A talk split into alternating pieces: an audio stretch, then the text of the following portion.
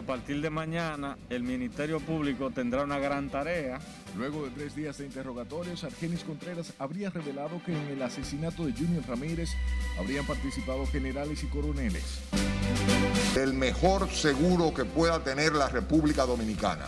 Profesores y autoridades universitarias se abren al diálogo en medio de un llamado a huelga de FAPRO-UAS por demandas salariales. Un hombre estrangula y luego intenta descuartizar a una joven de 16 años con la que supuestamente mantenía una relación sentimental en el sector de Herrera en esta capital. Una mejor calidad de vida para todos los dominicanos. El gobierno presenta Plan Nacional de Viviendas que arranca con 11.000 soluciones habitacionales.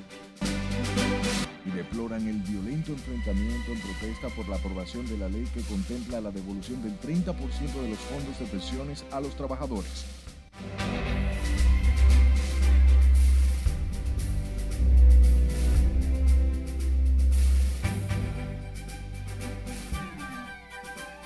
Gracias por darnos la oportunidad de volver a entrar a su casa con informaciones. Buenas noches y bienvenidos. De inmediato comenzamos y nos vamos a las inmediaciones del Congreso Nacional que se convirtió este jueves en un caos. Esto luego de que manifestantes se enfrentaran con agentes policiales en medio de una protesta para exigir el 30% de los fondos de pensiones. Ventanales del Senado de la República fueron alcanzados por las piedras lanzadas por manifestantes encabezados por el diputado Pedro Botello, quienes intentaron penetrar al edificio legislativo. María Ramírez nos tiene más detalles. Momento de tensión se vivió cuando los manifestantes violentaron el anillo de seguridad establecido en el ala derecha de la Cámara de Diputados. Allí se enfrentaron cuerpo a cuerpo con agentes de la Policía Nacional que repelieron la acción con bombas lacrimógenas. Se pensaba que había llegado la calma, el grupo protestante se trasladó al lado del Senado de la República, donde nuevamente se registraron enfrentamientos cuando intentaron ingresar a la Cámara Alta a través de la verja perimetral del partido. Los enfrentamientos, uno de los manifestantes resultó herido y varios afectados por la inhalación de los gases de las bombas lacrimógenas. Pedro Botello, diputado reformista, que lidera las protestas, se encadenó y aunque la manifestación no era numerosa, los agentes del orden no lograron contener el caos.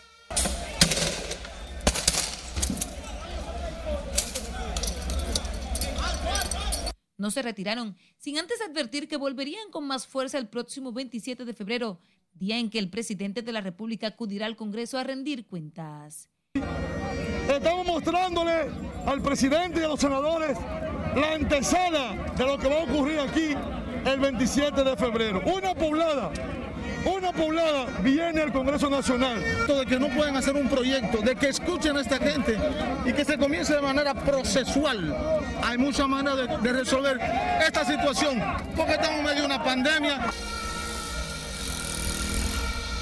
Esta es la segunda ocasión en que la manifestación por el reclamo del 30% de los fondos de pensiones degenera en violencia. Tiraron muchas piedras, hicieron desorden y pusieron en peligro la vida de muchos de nosotros y los vehículos de propiedad. Hay una comisión de ética que periodo tras periodo se escoge y se elige y nunca evacúa un informe sancionando ni tampoco disciplinario en contra de ningún diputado. Que se está investigando el caso del 28 de octubre sobre los hechos que se dieron aquí en los alojamientos de la Cámara de Diputados y estamos investigando el proceso. me refiero al anterior suceso de Botello. Justamente ese es el 28 de octubre. Lo estamos investigando. De octubre a febrero no se ha logrado nada avanzar, que usted nos pueda detallar y cómo van esas investigaciones. Sí, debo decirle que por ética y para el buen desarrollo y procedimiento, el Consejo de Disciplina tiene muchas investigaciones, tenemos pruebas, pero este no es el medio para poder dar esa información. Por la primera acción, Pedro Botello, diputado de la Romana, fue sometido a la comisión disciplinaria que aún no ha rendido su informe. Margaret Ramírez, RNN. A propósito, la senadora por el Distrito Nacional, Farideh Raful, tuvo que salir abruptamente de su oficina en el Senado luego de que varias piedras lanzadas por manifestantes impactaran en las ventanas de su oficina en el Congreso Nacional. Raful cuestionó la manera en que se dieron los hechos y advirtió que esas manifestaciones violentas no pueden volver a las inmediaciones del Congreso Nacional. Esto es altamente preocupante porque estamos hablando de que son turbas dirigidas y donde la principal persona que encabeza las mismas es un congresista, que es el diputado Pedro Botello, que se ha visto involucrado en situaciones como esta anteriormente y nosotros como Congreso debemos hacer algo. Ahora por el Distrito Nacional entiende que estos hechos que empañan la imagen de los legisladores deben investigarse. Esta mañana se produjeron incidentes frente al Congreso entre manifestantes y agentes policiales en una protesta para que se entregue el 30% de los fondos de pensiones. Hablamos del expresidente Leonel Fernández, quien llamó este jueves al gobierno a buscar una salida a la exigencia del 30% de los fondos de pensiones y dijo que los trabajadores no deben cargar con el peso de la crisis de la pandemia. Laura Mar nos cuenta. Los trabajadores no deben ellos pagar con su dinero la crisis. Yo pienso que eso corresponde a los gobiernos. Fernández es partidario de una solución salomónica que no comprometa el dinero de empleados y trabajadores depositado en los fondos de pensiones para aliviar el impacto de la crisis sanitaria.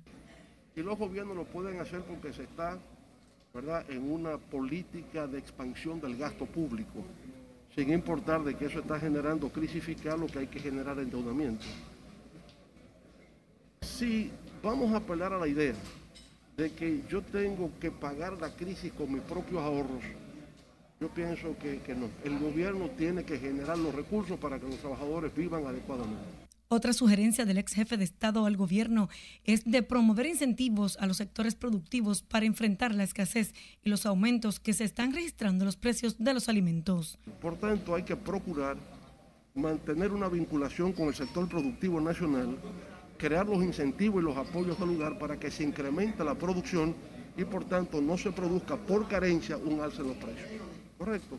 El exmandatario pidió también al gobierno dar a conocer a la población el plan para la aplicación de las vacunas contra el COVID-19 cuando lleguen las dosis al país. El pueblo tiene que conocer ya ese plan nacional de vacunación.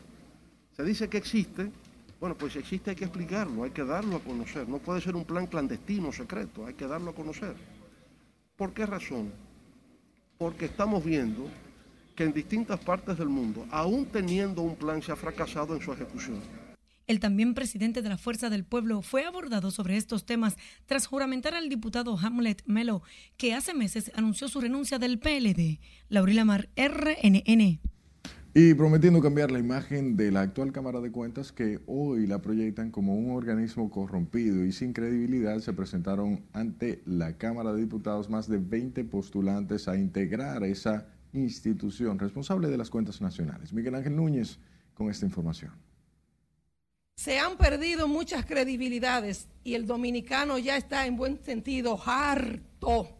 La valoración de la actual Cámara de Cuentas no puede estar en peor posición a juzgar por quienes aspiran a integrarla. El poder político ha permado, ha corrompido la Cámara de Cuentas, pero soplan nuevos vientos democráticos en el país.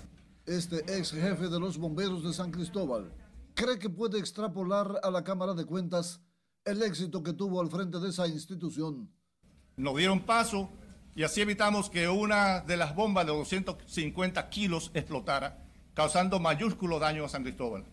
Eso lo hicimos a mano pelada, sin recursos de nadie, solamente con nuestra voluntad. Mientras que bordeando los 80 años, don Neftalí no ve excusas para la actuación displicente que, en su opinión, se manifiesta en la actualidad. ¿Cómo es posible que pase una auditoría o un informe de una auditoría donde el presidente, sobre todo, más que otros miembros, saben que hay deficiencia, que hay, que hay cosas indebidas que no deben ser. Doña Altagracia es una conocida de los diputados que opina que la ley ofrece todo el ingrediente para actuar con transparencia en la Cámara de Cuentas. Lo primero sería hacer cumplir la ley.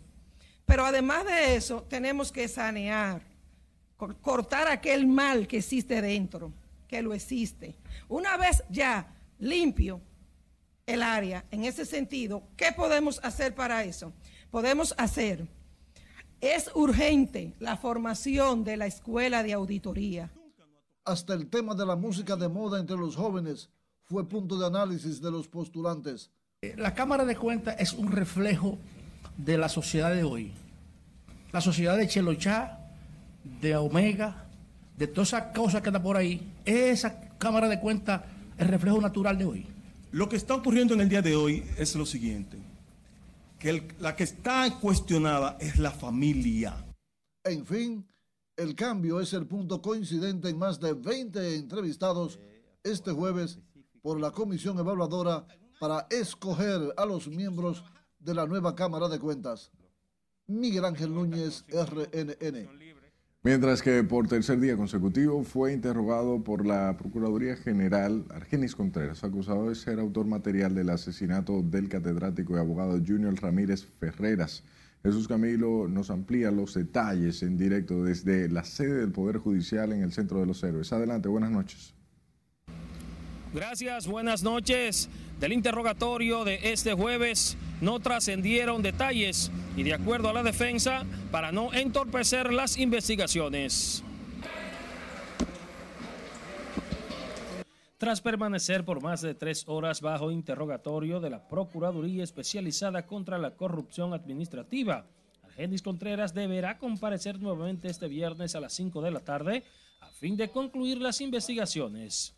El interrogatorio lo llevan a cabo la magistrada Jenny Berenice, directora de persecución, y Wilson Camacho, director del PEPCA. Aunque no trascendieron detalles, sus abogados revelaron que en el caso hay coroneles y generales involucrados cuyos nombres no han salido a relucir. Él no es el principal vinculado por el Ministerio Público. Allá hay coroneles, generales, directores.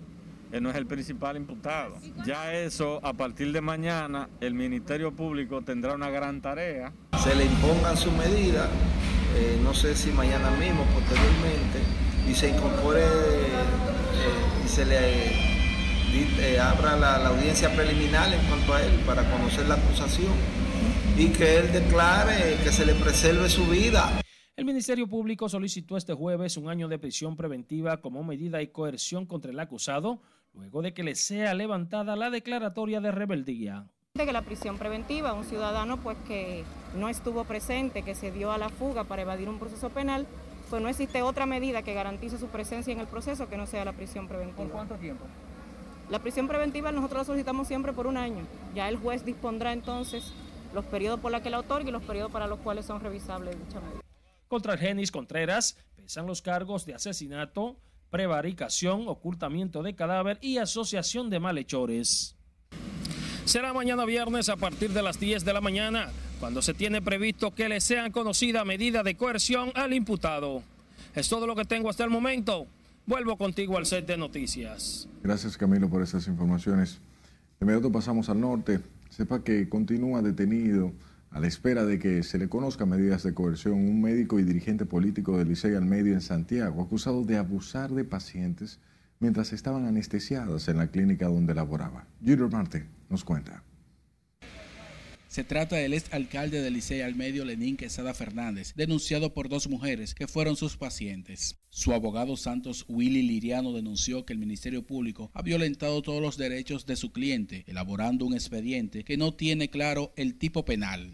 El juez lo que le autoriza es que puede hacer levantamiento de los récords y al mismo tiempo de los libros y toma muestras médicas para ser investigado en el laboratorio, no así ejecutar arresto y con esto ejecutan un arresto. Según el testimonio de dos mujeres, el doctor Lenín Quesada abusó de ellas luego de ser anestesiadas.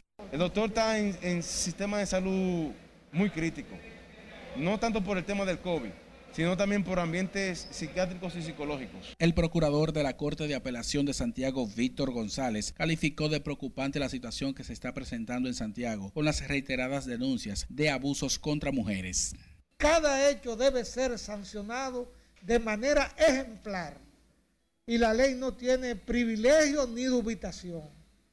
En tal sentido y en tal dirección, yo pienso que de comprobarse los hechos, el peso de, de, la ley debe caer de manera ejemplar sobre cualquier ciudadano sin importar su condición. Algunos abogados consultados son partidarios de mano dura en estos casos.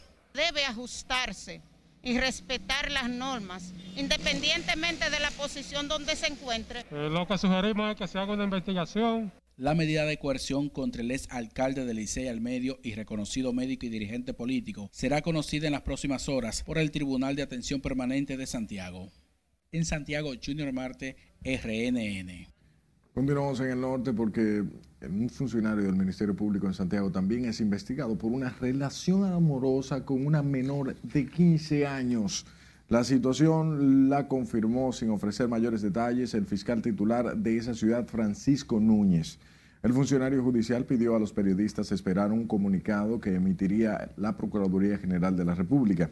También se investigan supuestas amenazas que ha hecho el fiscal bajo investigación a los familiares de la menor con la que tendría una relación sentimental. El procurador de la Corte de Apelación de Santiago, Víctor González, llamó a esperar las investigaciones para determinar la veracidad de los hechos que se le imputan a uno de los adjuntos de la Fiscalía.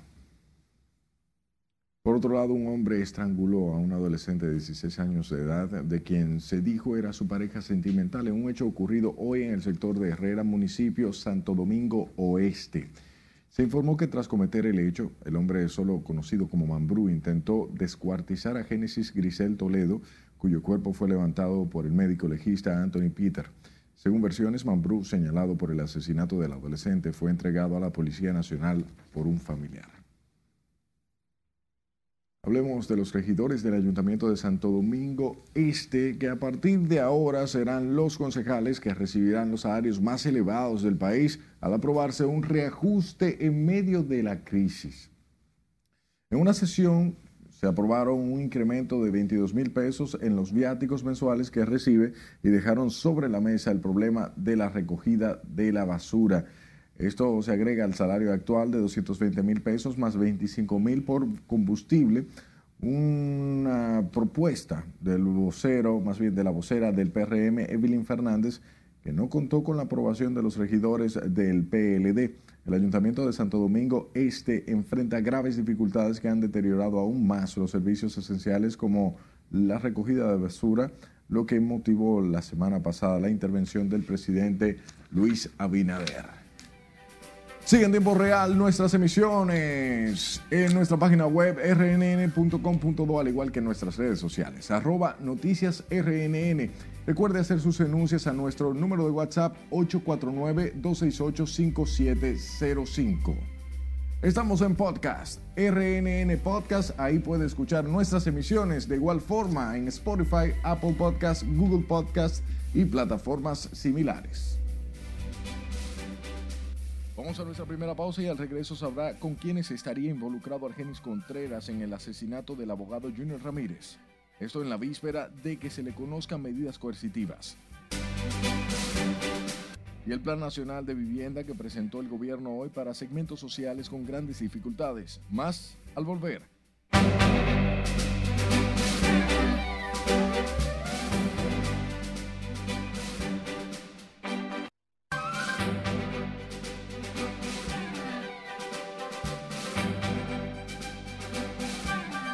La cifra de contagios por coronavirus en Europa parece estar descendiendo ligeramente, mientras prosigue la polémica sobre la necesidad de vacunar, pero sin tener muy claro a quiénes y sobre todo con la dosis de qué farmacéuticas. Gary Richardo nos pone al tanto en el resumen internacional. Científicos del Reino Unido pusieron en marcha unos ensayos para establecer la efectividad de suministrar dos vacunas distintas contra la COVID-19 entre la primera y la segunda dosis, informaron este jueves las autoridades británicas. El objetivo, según los expertos, es contar con más flexibilidad en el plan de inmunización iniciado el pasado 8 de diciembre en el Reino Unido, dado que actualmente se están suministrando las dos dosis con la misma vacuna, con un espacio de tiempo máximo entre ellas de 12 semanas.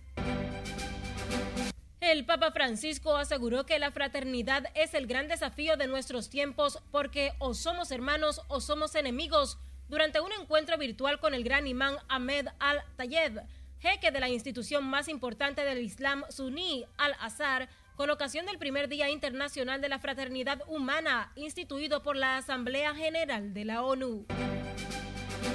El Consejo de Seguridad de la ONU reclamó este jueves la liberación de la líder electa de Birmania, Aung San Suu Kyi, y expresó su preocupación por la situación en el país, pero evitó condenar el golpe protagonizado por los militares. El presidente del Senado haitiano, Joseph Lambert, pospuso el diálogo nacional convocado para buscar soluciones a la actual crisis tras la negativa a participar de varios actores clave. El legislador de larga data aseguró que su iniciativa fue bien acogida por las estructuras del sector político y de la sociedad civil. No obstante, como en cascada, uno a uno de los invitados rechazó su intervención. El alcalde del estado mexicano de Oaxaca fue asesinado este jueves a balazos cuando se desplazaba en su camioneta, informó la Fiscalía Regional.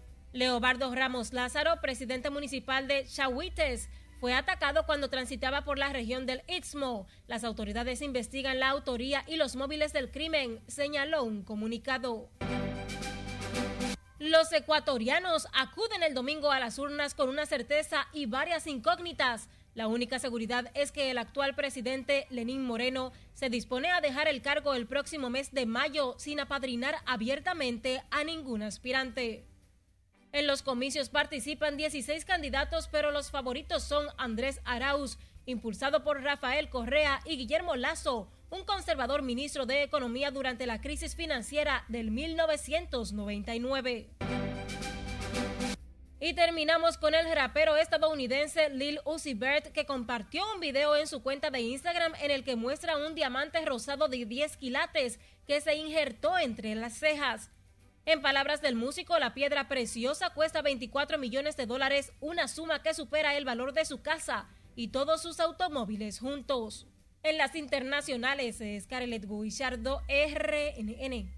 Continuamos con informaciones locales. 65 pescadores dominicanos que cumplieron condena de cuatro meses por pescar sin autorización en aguas territoriales de Bahamas fueron puestos en libertad. José Antonio Toribio, presidente de la Asociación de Dueños de Barcos Pesqueros de Puerto Plata, informó que los pescadores salieron el pasado miércoles en una embarcación hacia Puerto Plata y esperan que lleguen al país este lunes. El grupo fue apresado en septiembre del pasado año a bordo de dos barcos en el suroeste de las Bahamas frente a Diamond Point, Great Bahama Bank, por miembros de la Real Fuerza de Defensa de las Bahamas. En tanto que los senadores de Higüey y Puerto Plata dicen que corresponde al Tribunal Constitucional definir todo lo relacionado con el acuerdo de preautorización de transporte aéreo entre Estados Unidos y República Dominicana que cuestionan grupos nacionalistas. Ginette Burnegal y Virgilio Sedano consideran que el tema debe ser abordado con responsabilidad para no afectar las relaciones bilaterales. Ya veremos cuando el tribunal determine. Porque vuelvo y digo, ¿por qué no hicieron la denuncia cuando eran jueces? ¿Por qué ahora? Entonces yo respeto mucho las cosas, aquí hay que pensar antes de hablar. Y, realmente cuando usted tiene la facultad, diga las cosas. Entonces no es que le quite yo el derecho que tiene, porque esto es democracia. Ahora hay que tener mucho cuidado con esas cosas. Pero obviamente que no se puede violentar lo que es la soberanía. Entonces yo creo que el Tribunal Constitucional debe dar respuesta a esta inquietud de los tres jueces que entiendo que tienen propiedad para hacer esta observación y si es así, bueno, pues eh, eh, la constitución y las leyes están por encima de todos los demás intereses. Los senadores se refirieron a las denuncias de los ex jueces del Tribunal Constitucional, Leida Margarita Piña, Jutin Curi, Wilson Gómez y Katia Miguelina Jiménez, que calificaron de perniciosos para la soberanía nacional ese acuerdo con Estados Unidos. Y tras concluir este jueves los interrogatorios de la testigo número 10 en el juicio de fondo por los sobornos de Odebrecht, el Ministerio Público aseguró que continúa incorporando pruebas irrefutables al proceso. Nuestro compañero Jesús Camilo trabajó el tema y aquí la historia. ¿Productores agropecuarios? No. ¿Ninguna operación? No. En la audiencia de este jueves, presentó sus conclusiones ante el primer tribunal colegiado del Distrito Nacional la perito Mabel Roselín Calvo, analista financiera incorporada como testigo a cargo. En sus testificaciones, volvió a referirse a los informes societarios de compañías propiedad de los imputados, mientras el Ministerio Público indicó que esta fase persigue sustentar su participación accionaria y probar el origen ilícito de los recursos. Por poner un ejemplo, una de las que más se ha mencionado aquí, la empresa Lashan del señor Ángel Rondón, fue utilizada para recibir pagos por soborno de la empresa Odebrecht. Tengo que vincular la empresa al señor Ángel Rondón. Conforme a la defensa técnica de algunos de los imputados, existen fundamentos probatorios que pueden establecer ilícitos las compañías que según la Procuraduría se utilizaron para distribuir 92 millones de dólares pagados en sobornos por Odebrecht. Ellos han evaluado documentaciones societarias y bancarias en las cuales no hay evidencia que soporte la teoría del Ministerio Público.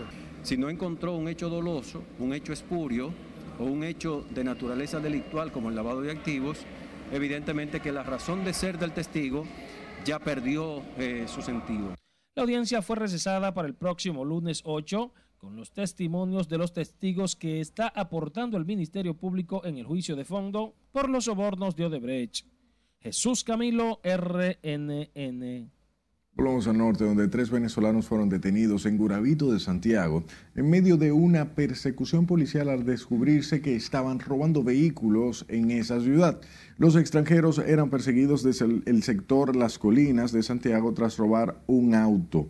En medio de la persecución, los venezolanos impactaron uno de los tres vehículos que encontraron en la avenida Invert.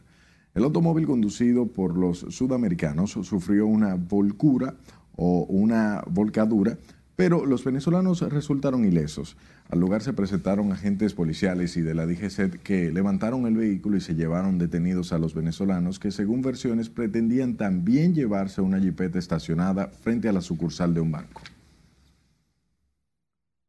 Volvemos a economía. El superintendente de valores destacó hoy el crecimiento de las transacciones o de las transacciones y las reservas, así como del número de las cuentas de corretajes que por primera vez pasaron de 100 mil sin contar las cuotas de los fondos de inversión. Cesarina Ravelo nos pone al tanto.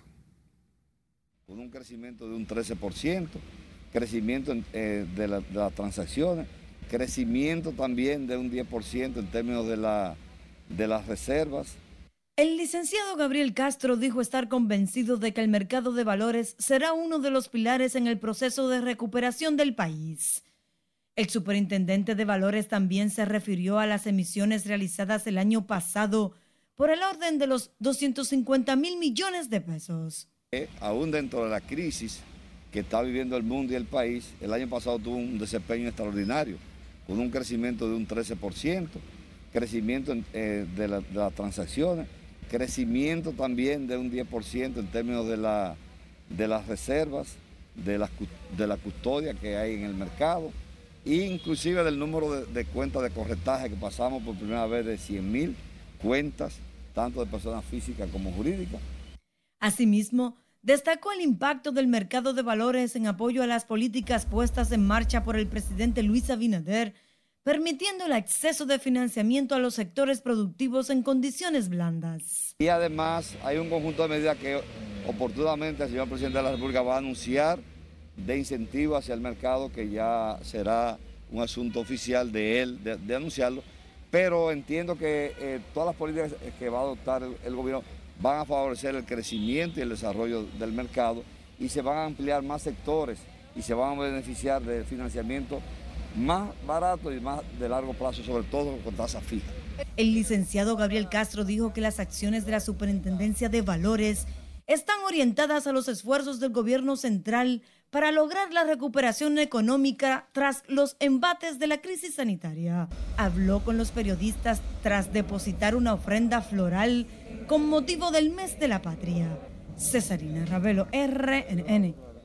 El presidente Luis Abinader dispuso este jueves suprimir las erogaciones calificadas como bonos para útiles varios NIF que permitirá al Estado un ahorro superior a los 669 millones de pesos. El mandatario dispuso la medida como parte de las acciones para mitigar la crisis sanitaria generada por la pandemia de la COVID-19.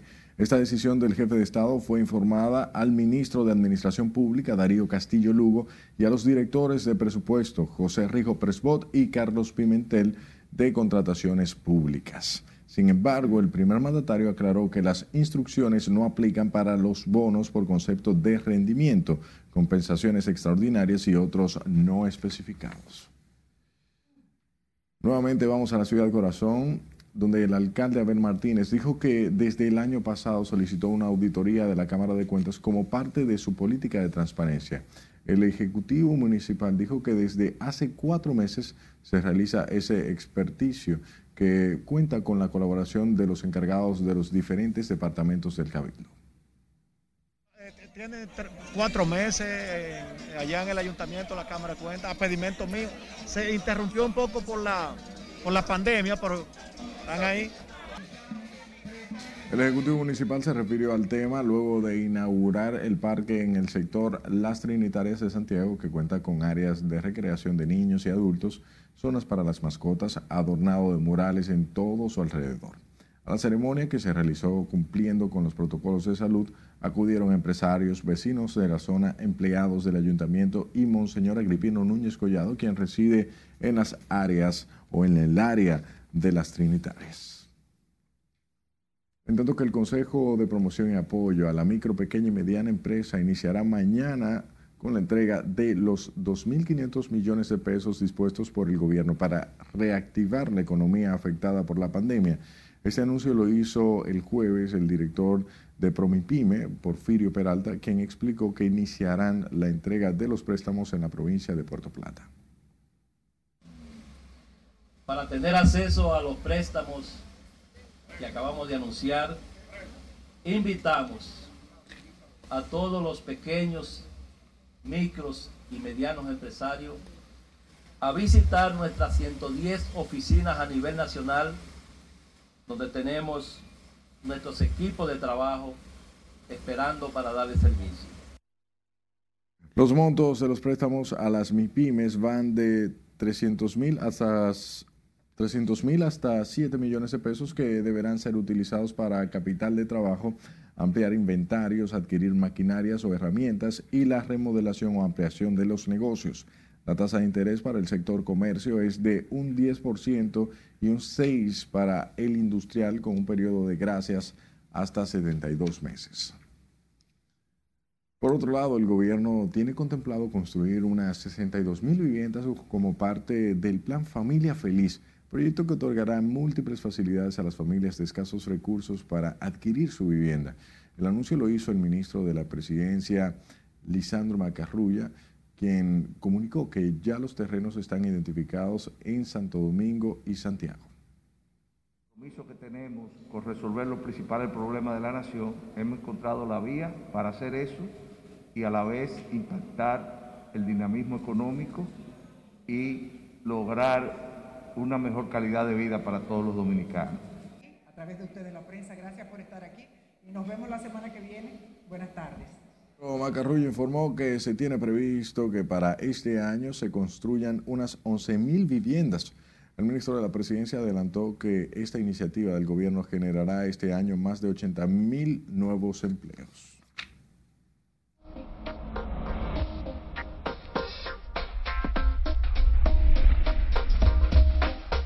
Deja un debilitado sistema frontal que dejó lluvias mayormente en el norte del país, mientras se espera que se estabilicen las condiciones del tiempo para este fin de semana. Cristian Peralta está con nosotros. Buenas noches.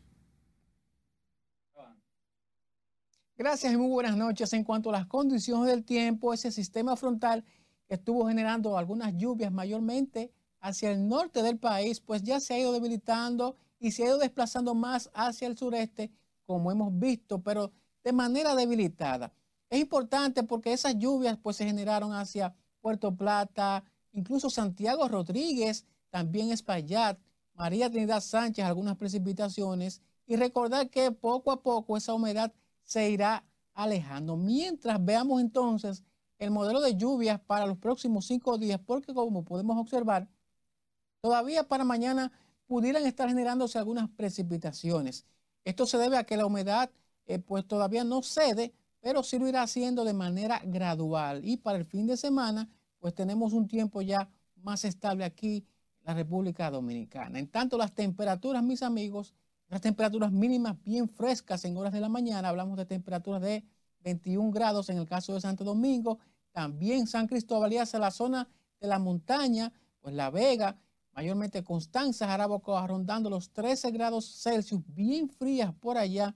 Y este es el caso que también debe persistir hasta ya lo que resta de esta, esta semana y por supuesto durante el fin de semana. Vamos a terminar entonces con estas imágenes de este niño que fue rescatado y, está vivo para contarlo. Ocurrió en Kamchatka, Rusia, como ustedes pueden ver. ¿Qué ocurrió? Pues que se encontraba en un puente, abundante nieve, entonces ese puente pues eh, cayó y personas que estaban en la zona se dieron cuenta y acudieron en su auxilio. Está vivo para contarlo. Es todo lo que tenemos en cuanto a las condiciones del tiempo. Usted continúe ahí con la emisión estelar de Noticias RNN porque como siempre les tenemos mucho más. No se mueva de su asiento porque luego de la pausa sabrá cómo transcurrió el inicio del diálogo entre profesores de la UAS y el ministro de Educación Superior que busca detener el boicot al reinicio de la docencia el próximo lunes. Y lo que dice el director del Instituto del Cáncer sobre la situación de esa enfermedad en el país. Los detalles al regresar.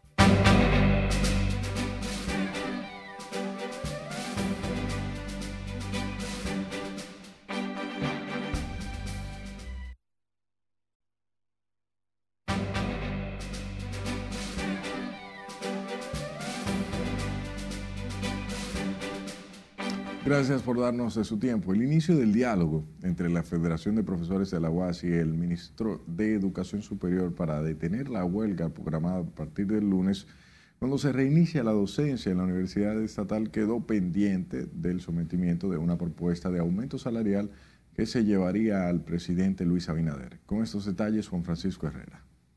El mandato de la Asamblea es que sin una respuesta concreta o sin un proceso abierto, el día 8 va a haber un paro. Una comisión de FAPROUAS y el ministro de Educación Superior Franklin García Fermín se sentaron en la mesa del diálogo para analizar las demandas del gremio, que amenaza con boicotear el inicio de la docencia a partir del lunes. Esto con la finalidad de que el gobierno acoja su demanda, a lo que está condicionado su retorno a las aulas de la UAS. Nosotros esperamos que en las próximas horas eh, podamos avanzar eh, en cuestiones que nos permitan convocar al profesorado para plantearle una revisión, si así correspondiera, de esta decisión. Siempre que tengamos la intención y la, una propuesta de corto, mediano, largo plazo, inclusive, estaremos dispuestos a, a, a, sí, a dialogar. El ministro Franklin García Fermín dijo que llevará la propuesta ante el presidente Luis Abinader para buscar una salida y no se detengan las clases. Nosotros estamos en la mejor disposición de contribuir a una solución eh, y a una avenencia que sea la mejor para la UAS Universidad del Estado y que representa casi la mitad del sistema de educación superior de la República Dominicana y un momento tan difícil para las universidades. La rectora Egma Polanco saludó la iniciativa del diálogo para que no se frustre el semestre de la UAS, que ahora es virtual. Eh, creo que lo que prima es el diálogo y la concertación con nosotros eh, hoy hay expectativa con la dirección del sindicato porque hay una reunión con el, con el ministro de Educación Superior, Ciencia y Tecnología que estamos totalmente de acuerdo porque el diálogo y la concertación es la que resuelve todos los problemas que se nos pueden presentar. Está previsto que la docencia de la UAS inicie el próximo lunes, aunque los profesores amenazan con boicotear si no reciben un reajuste salarial. Juan Francisco Herrera, RNN. De su lado, los ministerios de Educación y Salud Pública elaboran un protocolo para una posible apertura de la docencia semipresencial en las escuelas públicas. Siles Aquino nos amplía. Eh, que se llama Directrices eh, Nacional para la Apertura de los Centros de Atención a la Primera Infancia. Las autoridades de salud y educación esperan que los estudiantes retornen a las aulas antes de que termine el presente año escolar. Los ministros Roberto Fulcar y Plutarco Arias encabezaron este encuentro para abordar el tema de las clases presenciales según vaya descendiendo la pandemia en el país. Para que las clases inicialmente semipresencial sean posible, el Ministerio de Educación está abierto a recibir propuestas de los diferentes sectores. Ha elaborado unos protocolos, una serie de documentos que han culminado en unos protocolos para ese retorno tan ansiado por todos los sectores, incluidos desde luego el propio Ministerio de Educación. Hemos estado produciendo los documentos a los que hace mención la viceministra. Son documentos que a partir de ahora, en la apertura a ampliar ese diálogo, vamos a enriquecer.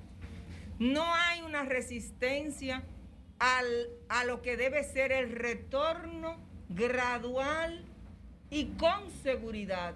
En ese sentido, el ministro de Salud Pública, doctor Plutarco Arias, dijo que la semipresencialidad en las escuelas la están contemplando ante los indicadores de una baja en la positividad del COVID. Nosotros hemos estado eh, viendo la positividad en los últimos días y ha ido bajando. Y en las últimas cuatro semanas ha ido bajando. O sea, que lo que se ha presentado incluso en letalidad ha tenido que ver con las fiestas dicembrinas, básicamente, pero en términos generales hemos ido bajando. Y en, esa misma medida nosotros vamos a, seguir tomando esos parámetros para de una u otra forma ir valorando la presencialidad, semipresencialidad o la presencia de la primera infancia en la escolaridad. La docencia tiene cerca de un año de distancia mientras las autoridades realizan un levantamiento para determinar el nivel de deserción escolar tras la pandemia. La docencia tiene cerca de un año a distancia mientras las autoridades realizan un levantamiento para determinar el nivel de deserción escolar tras la pandemia COVID. Sila Disaquino, RNN. Hablemos de la pandemia. Otras 28 nuevas muertes se suman a la pandemia del coronavirus en la República Dominicana y Salud Pública reporta un aumento de los contagios en las últimas horas. El boletín epidemiológico de este jueves da cuenta de otros 1.671 nuevos contagios y los decesos se elevan a 2.747. Los casos activos ascienden a 53.391 según el boletín diario de la cartera de salud, mientras que hay 958 personas hospitalizadas a causa de la COVID. Las unidades de cuidados intensivos están al 54% con 288 camas ocupadas, mientras que el total de ventiladores en uso es de 157 en las salas del COVID. Y el doctor Mario Lama, director del Servicio Nacional de Salud, expresó este jueves que por gestiones del presidente Luis Abinader el país estaría recibiendo de manera anticipada un lote de dosis de vacunas contra la COVID-19 que será aplicado al personal sanitario. Lama reiteró que el gobierno tiene un plan de vacunación para los 10 millones de dominicanos, el cual será anunciado lo antes posible. Es importante eh, continuar las medidas de prevención, que no importa la disposición que haga el Estado, si la población no se adhiere a los protocolos de cuidado. Esto es un trabajo en conjunto, tanto Estado como población hizo un llamado a la ciudadanía a mantener los protocolos de cuidados recomendados por las autoridades para así evitar la propagación del COVID-19 en el país. El director del Servicio Nacional de Salud hizo estos planteamientos durante una visita a esta planta televisora en donde manifestó el empeño que pone el gobierno para superar la crisis provocada por la pandemia. A propósito del Día Mundial contra el Cáncer, el doctor José Ramírez, director del Instituto Nacional del Cáncer, recomendó a las autoridades de Salud realizar campaña de promoción para detectar a tiempo la enfermedad. Juan Francisco Herrera se encuentra en el INCAR y nos da los detalles. Adelante, Juan Francisco, cuéntanos. Gracias, buenas noches. El cáncer es una de las principales causas de muerte no solo en la República Dominicana, sino en el resto del mundo. Por eso la importancia de detectarlo a tiempo. El cáncer sigue cobrando vida en el mundo. Alrededor de 12 millones al año y miles de detectados con la enfermedad según el director del INCAR, doctor José Ramírez, indicó que el cáncer de mama y próstata son los de mayor incidencia en la República Dominicana. Nosotros con todo esto podemos hacer más o menos una extrapolación. No hay, te reitero, estadísticas fidedignas nacionales. Haciendo esa extrapolación, deben haber en el país anualmente entre 12.000 y 15.000 casos nuevos de cáncer. Y habló de la importancia de aumentar la cobertura para detectar la enfermedad. En nuestro país se adiciona un cáncer que en otros países no es tan frecuente, que es el cáncer cérvico uterino, y no es tan frecuente en otros países porque el cáncer cérvico uterino posee herramientas que pueden que lo lleva a poder diagnosticarlo temprano, pero en nuestro país hace falta programas de prevención exitosos para controlar este y otro tipo de cáncer. Familiares de pacientes también exigen mayor apoyo para tratar la enfermedad en medio de la pandemia del coronavirus. Ah, claro que sí. ¿Por qué usted cree? Claro. Bueno, porque yo entiendo que ya la, la población, como usted sabe, ha crecido.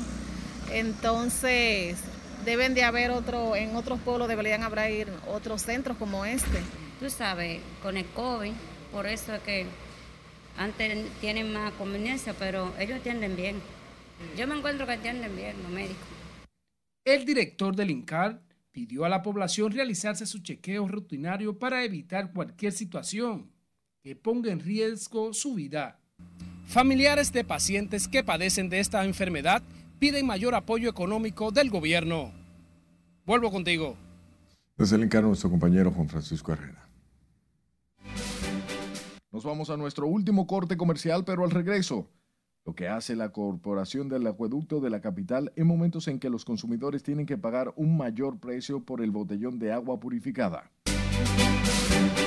Y el reclamo de las familias desalojadas de la Mesopotamia de San Juan. Estos detalles en un instante por RNN Emisión Estelar.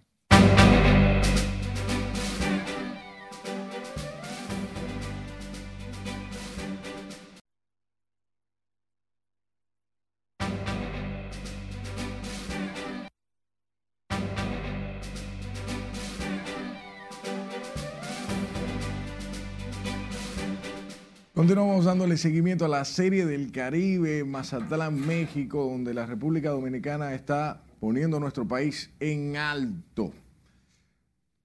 Manuel Díaz con nosotros y más detalles en directo. Buenas noches. Gracias, Eliot.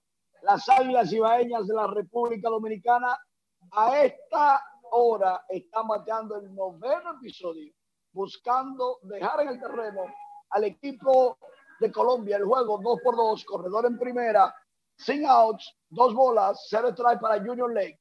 ¿Cómo se llegó a ese punto? Bueno, en el cuarto episodio, Colombia hizo dos carreras, sorprendiendo a muchos porque así se mantuvo hasta el sexto, cuando República Dominicana logró una rayita, descontó, y en el séptimo, con un doble de Melky Cabrera, se empataron las acciones. El abridor de República Dominicana, Yunes Quimaya, trabajó en seis entradas de cinco hits, dos carreras limpias, mientras que un excelente labor de relevo de Luis Alberto Bonilla mantuvo a raya a los colombianos que buscan desesperadamente su primera victoria de esta serie del Caribe. ¿Qué va a pasar este viernes? Si México no clasifica, República Dominicana estará jugando a las 11 de la noche, hora dominicana. Si México clasifica, entonces a primera hora juega República Dominicana alrededor de las 6:30 de la tarde, hora República Dominicana. Y ya la final será el próximo sábado.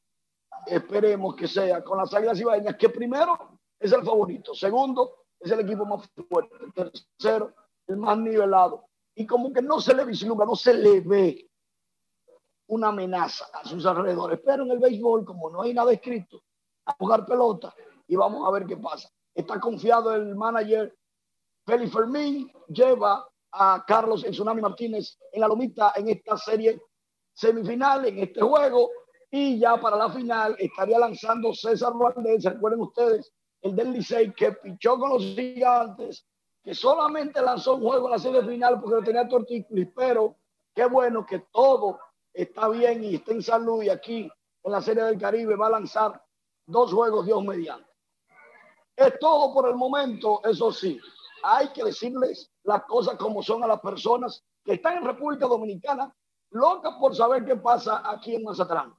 Los fanáticos no son muchos, pero están gozados. se le están pasando muy bien. Ahora, algunos peloteros, como que no le cuadra eso de que se viaje en el avión oficial con fanáticos que de vez en cuando no se saben comportar. La mayoría sí, pero hay algunos que no se saben comportar. O vamos a decir que se ponen tan contentos con los peloteros a su alrededor que se pasan. Pero nada, eso es cosa de que el Lidón siempre tenga eh, en claro a quién le vende, sí, porque la Lidón tiene un negocio con eso. Pero ya para, para nuestras próximas entregas y por nuestras redes sociales vamos a tener los detalles de cuánto recibe República Dominicana por el comité organizador para cubrir todo lo que tiene que ver con los gastos de la delegación. Recuerden, etiqueta RNN Deportes en todas las plataformas sociales. Me despido. Voy con ustedes. Gracias, Manny, por estas informaciones y todo lo de la serie del Caribe en arroba noticias RNN. Ya sabe, el hashtag RNN Deportes. Continuamos con más. El botellón de agua se sumó a la lista de los productos de la canasta familiar que han experimentado alzas en los últimos días. La Asociación Dominicana de Procesadores de Agua Purificada lo justifica alegando el incremento de sus costos operacionales, lo que rechazan consumidores. Juan Francisco Herrera con los detalles. Las procesadoras de agua purificada también están anunciando aumentos en el galón del preciado líquido el botellón que cuesta entre 35 y 80 pesos podría seguir subiendo de precio. El anuncio no cayó bien en las amas de casas. En plena pandemia subiendo todo. Si no hay recursos para comprar, imagínate a tirarse a la calle que la gente va. Las amas de casa se quejan de que todos los productos de la canasta básica están aumentando de precio. Eso no es posible, tiene que bajar, porque estamos en cuarentena. Y todo esto está caro, hasta el agua. ¿Tú has visto eso nunca? Hasta el gas, la comida, todo. A los propietarios de colmados también les preocupan que el botellón de agua aumente de precio. Alguna, eh, la, la, cristal está a 75 y la normal a 30 pesos. Claro, porque la gente se acostumbra a un precio, ya de repente vienen a 5 y 10 pesos más, ya tú sabes, se le pone difícil. Las amas de casas aseguran que no se debe hablar de aumentos en momentos de pandemia incluyendo el botellón de agua. Juan Francisco Herrera, RNN. Decenas de familias que aún residen en el sector Mesopotamia en San Juan denunciaron amenazas de desalojo sin que le entreguen las viviendas prometidas. Julio César Mateo acudió al sector y nos presenta la historia.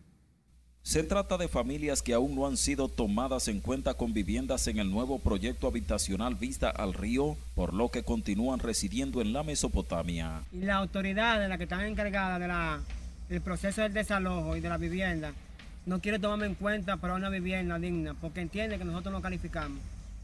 Entonces mi situación es esa. Expresaron que llevan 10, 15 y hasta 20 años viviendo en la Mesopotamia, por lo que califican para recibir una vivienda en el proyecto habitacional construido por el gobierno. Yo fui desalojado forzadamente de mi casa, donde yo residía por 22 años en el sector de la Mesopotamia, junto con mis dos hijos y mi hermana que vivía allá, y mi madre recién acababa de fallecer. Y hoy en día yo estoy en la calle, viviendo en casa, de amistades y de amigos con todo mi trato en la calle. Calificaron de abusivo que se disponga a la destrucción de sus viviendas, dejándoles a la intemperie junto a sus familias. Cada rato vienen y sacan y nosotros allí no nos dicen nada. Mojándonos estamos, mojándonos estamos ahí. Que nos ayuden, que por favor que nos ayuden, porque estamos en una situación bien difícil y mala. Las familias que aún residen en el sector ubicado en medio de dos vertientes del río San Juan apelan a la sensibilidad de las autoridades para ser tomadas en cuenta con una vivienda en un lugar seguro.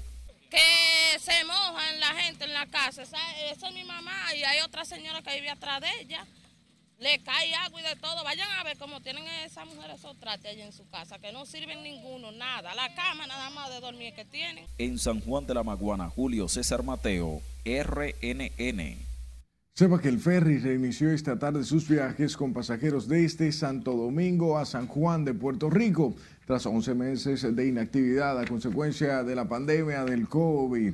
La embarcación zarpó la tarde de hoy desde el puerto San Diego tras cumplir con todas las inspecciones de sanidad y los permisos de navegación. Néstor González, presidente de Ferris del Caribe, dijo que los servicios comienzan a retomar su demanda en momentos en que los pasajes aéreos se han elevado de manera exorbitante. Pasajeros podrán viajar con su vehículo con equipaje ilimitado en camarotes en cumplimiento con las restricciones de distanciamiento físico y cantidad de personas en las distancias de áreas comunes dentro de la embarcación. Como parte de su historia y experiencia, Ferris del Caribe ha transportado más de 2 millones de pasajeros entre ambos destinos.